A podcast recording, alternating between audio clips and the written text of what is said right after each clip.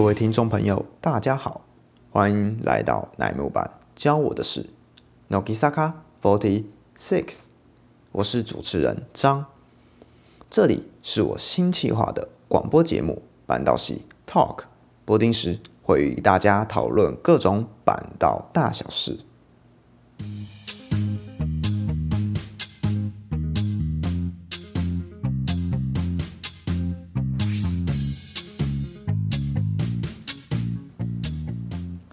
二十岁，不论是在日本、台湾的，都是一个重要迈入成年人的里程碑，代表必须肩负着责任，更是面对社会上酸甜苦辣的起点。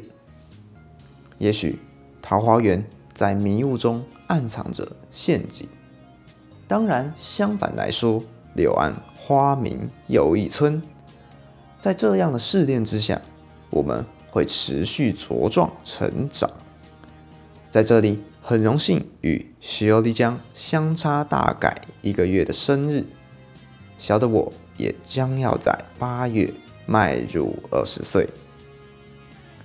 回到今天的主角，首先祝福我们的酷宝徐欧丽江，哈塔奇，お誕生日おめでとうございます。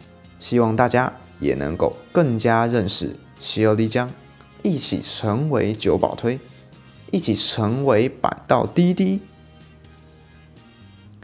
西欧丽江来自日本东北的宫城仙台，喜欢手写信的温度，也喜欢棒球，曾被称作乃木坂当中的诗人。舞台上的演出。各种主持与唱歌能力也非常杰出，等等等。我想这些优点也不需要我再赘述了吧。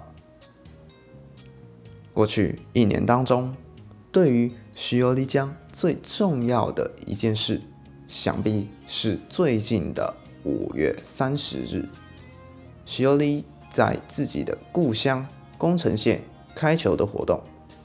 这一次。是他第二次开球，为了东北乐天金鹫队的女子日活动投出关键的一球。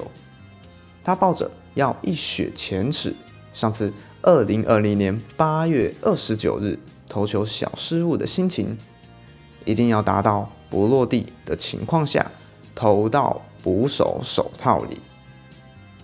之后，不论是我们观看直播，或是乃木坂配信中的经纪人日记，他果然不负众望，投出了完美的一球。虽然说他自己只给了九十分而已。从哪里跌倒，就从哪里重振旗鼓，一直是我对于西欧丽江最常形容的语句之一。不管是从过去的修养。重新站上二零一八年下旬的工程 Live，或是乃木坂公式中的名场面。什么名场面呢？二零一九年七月，乃木坂公式中 EP 两百一十五集，西欧利因为前奏抢答环节当中，Boy 的 Be Blue 被公式哥哥们抢走了。不服输而开始练习《Be Blue》这首歌，而后在今年初 EP 两百九十四集新春前奏抢答上，经过士大夫的精心策划下，居然又有这首题目了，而且石欧利非常清楚且正确地唱出了《Be Blue》这首歌，相隔许久的成功复仇。实在是让我这个九保推也惊呆了啊！不会在同一首歌输两次，不会犯同样的错误。我非常佩服他拥有这样的精神与执着。某种方面上，这样的工作态度与心情，也让石油丽江拥有如此充实的一年吧。因此，以下是我大概整理出这样充实的一年。二零二零年八月二十九日，有点小失误的第一次开球。二零二零年十月，白石足业 Live。二零二零年十二月，红白歌合战演出，乃木坂短剧第二季，Shows Casino，一身超好看的荷官服装，真的不要迷死我。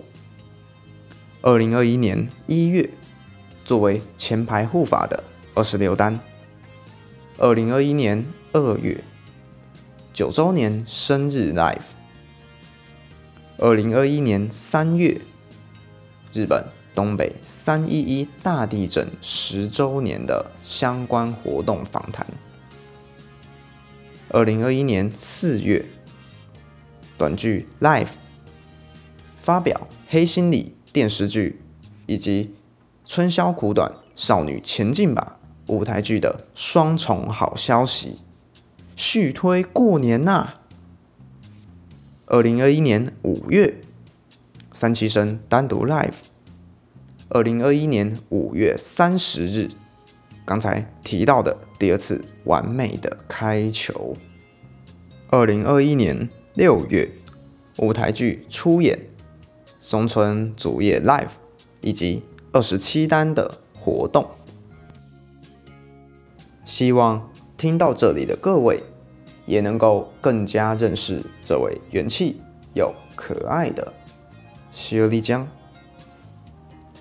未来的日子里，期待你会在团队中带领后辈们达到另一个高峰，并且再用动人心弦的文字。持续记录着不会后悔的偶像道路吧。高举着蓝绿色抢眼的四六 TV 推金，手上闪烁着水色与黄色的应援灯，站在未来某一场 live 当中，我如此的祈祷着。